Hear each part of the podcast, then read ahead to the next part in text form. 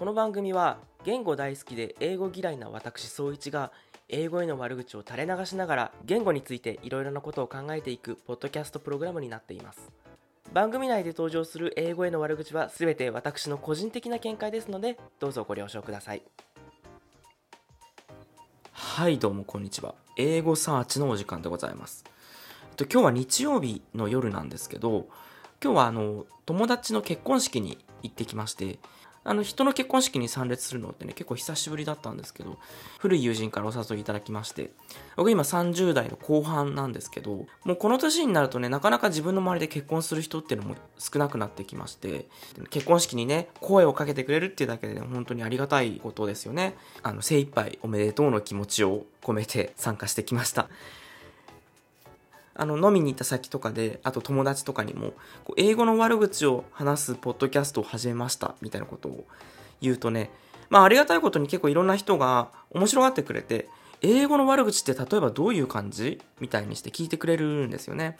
そういう時にはとりあえず英語は綴りと発音の関係がとにかくひどくてみたいな話をすることにしてるんですけどまあ、この番組でまだそういう話ちゃんとしてなかったなと思いまして、そういうわけで今日は英語の綴りがひどいっていう話をちょっと一つやっていこうかなと思います。今日のテーマは GH ですね。GH の綴りって言うとね、夜っていう意味の night、戦うの fight、右とか正しいという意味の right、あとは考えた、買った、教えたという意味の thought、bought、taught なんかがありますよね。他にも、十分なという意味の enough、笑うという意味の laugh とかありますよね。この辺りの単語を初めて見たときに、いや、まず GH って2文字も取っといて結局読まないってどういうこと？ってなったし、あと、カフとかラフとかに関しては、G も H も全く関係ない F の音で読んでるっていうのが、もうなんか意味不明すぎて切れてました。お隣さんっていう意味のネイバーの綴りが全然覚えられなくて、ネイグフバーって言ってたのをね、中学生の時ですけど、今でも懐かしい思い出です。まあ、こんな風に書いてるのに読まない文字のことを沈黙の文字と書いて目字と言います。日本語ってこの目次、まあないじゃないですか。思いつかないのでちょっと調べてみたんですけど、例えば、緑茶の伊右衛門ってあるでしょ？あの、伊右衛門の伊藤の意に右と書いて衛星の A に門構えの門なんですけど、この右っていう字は読まれてないですよね。それから地名とか、まあ、人名でもあると思うんですけど、和風の和に泉と書いて泉って読むやつがあるじゃないですか。あれも和風の和は読んでないので目次と言えると思います。日本語だと地名人名あとは熟字訓と呼ばれるものの中にいくつかそういうものがあるんですけどそれ以外はほとんど見かけないですよね。基本的に日本語は書いたものは読むっていう感じになってると思います。英語って結構この目次っていうものが多くてすごいね不快感を覚えるんですよね毎度毎度。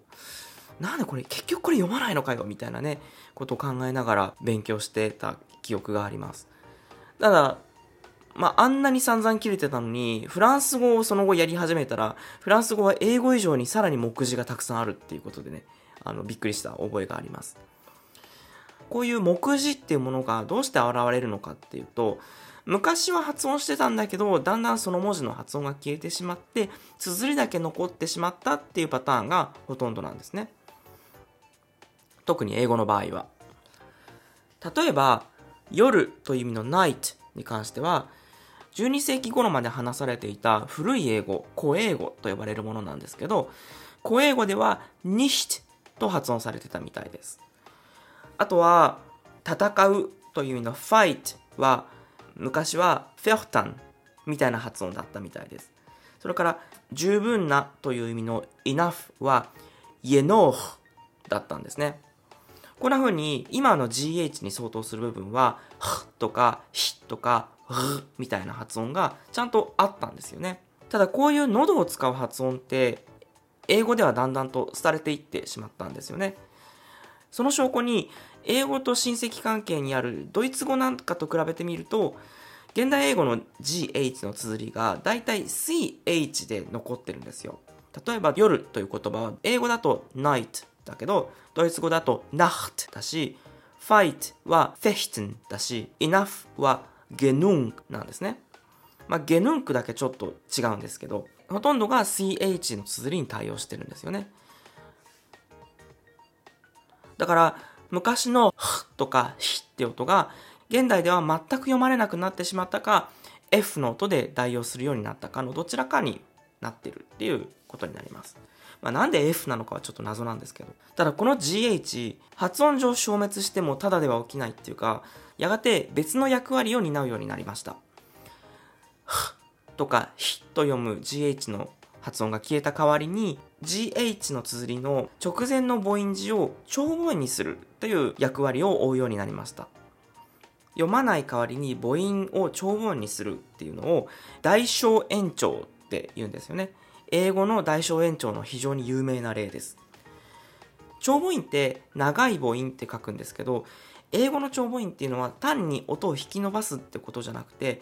超ざっくり言うと、母音をアルファベットの名前と同じ読み方で読むってことなんですよ。母音字って A, E, I, O, U の5つじゃないですか。これ単母音だと、あ、え、い、お、うじゃなくてあなんですけど、あ、え、い、お、あのこの5つが長母音化するっていうのは、そのままアルファベットの通りに A, E, I, O, you と発音することを言います。ちょっと複雑ですよね。つまり、nicht のひって音が消えた代わりに、直前のいって音がいではなく I と発音されることを英語の長母音化と言います。F の音に置き換わってる単語は長母音化が起きてないですよね。enough, laugh, cuff みたいに。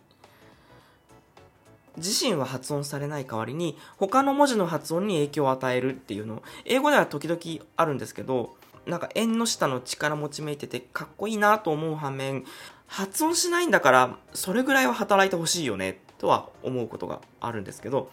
まあとにかくそういう変化が起こりました。英語の古い形っていうのを考えた時にドイツ語とかオランダ語とか英語の親戚にあたる言語たちと比べるとドイツ語やオランダ語を介して対応が見えてくることがあって結構面白いんですよね。さて、今日はサイレントになってしまう GH の綴りについてちょっといろいろ話してみました。ちょっと英語の歴史とかに関わってくることなんで、なかなかちょっと難しいところもあるんですけど、もし面白いなと感じていただけたら、お便りフォームから感想などを送ってもらえるととっても嬉しいです。ではまた。